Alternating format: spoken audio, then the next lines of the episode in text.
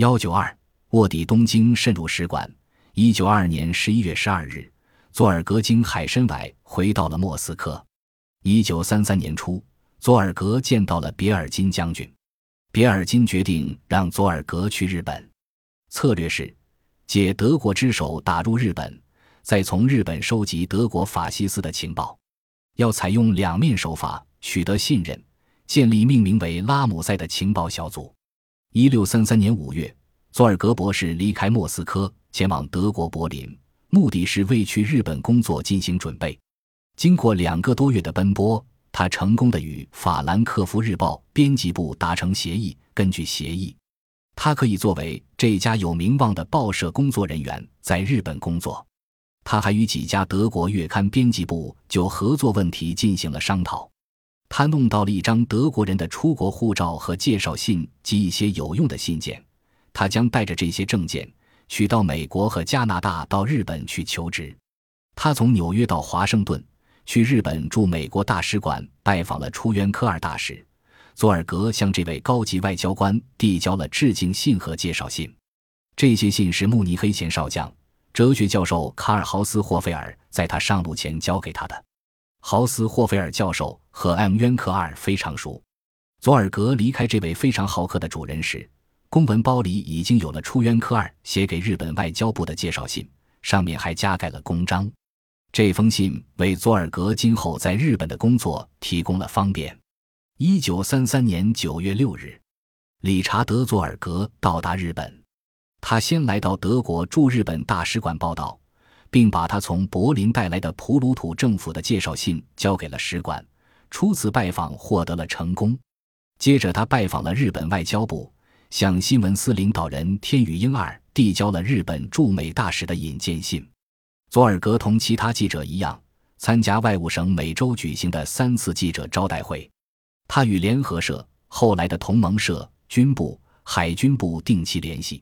他参加京滨、东京以横滨德国俱乐部，充分利用他的图书馆和酒吧间，又通过一定途径加入了东京俱乐部。那里面收藏着有关日本的世界上最精致的外文书籍。他经常离开首都外出旅行，又特别对农村感兴趣。那时日本的农村经济落后，因粮食欠收，加上美国生丝市场倒闭，许多地区一蹶不振。他借旅行之机尽快了解日本。当然，他是大使馆的常客，在档案室和事务参赞办公室里与使馆官员互通消息，交换意见。一九三五年，根据莫斯科的指示，佐尔格集中精力赢得德国驻东京使馆的信任，并获准向他们捉供一定的情报。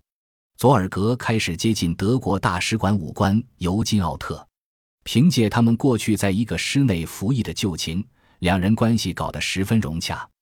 当奥特还在名古屋时，佐尔格就给他提供过关于日本军事方面的有用情报或有关日本形势的新见解。这充实了奥特给东京武官的汇报内容，增加了他在上级心目中的分量。由于佐尔格的帮助，奥特升了官，后来还当上了大使。一九三六年，佐尔格获得武官奥特上校非官方秘书这一职位，德国使馆内设有他的办公室。当然，大使让佐尔格看机密文件时，他不便拿到自己的办公室去照相或抄录。只是死记硬背其中的要点，然后追记摘要。但当使馆其他人向他讨教时，他往往要求对方让他把有关文件带到自己的办公室去。他老实说：“我希望能够慢慢的、仔细的读一遍。”他一回到自己的屋里，便把材料中较重要的部分拍摄下来。一九三九年九月初，欧战爆发后，佐尔格与德国使馆第一次正式发生工作关系。他负责把柏林发来的官方电讯稿编成新闻简报。他的一小间办公室在使馆旧楼的第二层，紧挨着德国新闻社的监听室。他的第一件事是把来电分门别类的加以整理，挑选较重要的新闻给使馆高级人员过目，然后着手编新闻摘要发给侨居日本的德国人。此外，他还编新闻通报分发给日本报刊。佐尔格因干这份差事而获得报酬，但他不在使馆编制之内。他考虑再三，几次拒绝成为使馆人员。柏林外事局敦促奥特给他一安排一个相当高的职务，负责情报和宣传工作，但他还是拒绝了。奥特感到很恼火，最后佐尔格只好答应继续给奥特当私人顾问。佐尔格避免正式从属使馆有个特殊原因，他不仅认为正式职务会影响他立莫斯科工作，他还担心他的详细经历已经必不可少的安全审查。还没等他被接纳为外交使团的一员，就会败露。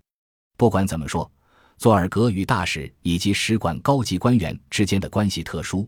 使馆的高级官员遇事经常征求他的总见，比如，他们时常告诉他，他们听到这样或那样的消息，问他是否也听到了，有何看法。有时人使拿出一份电报稿给佐尔格看，请他提出修改意见。因此，他从中了解到重要电报信件的内容。有时，他的意见引起一番争论，这样便能得到更多的情报。经过长期的精心准备，佐尔格已经成功的全面的渗入了德国使馆。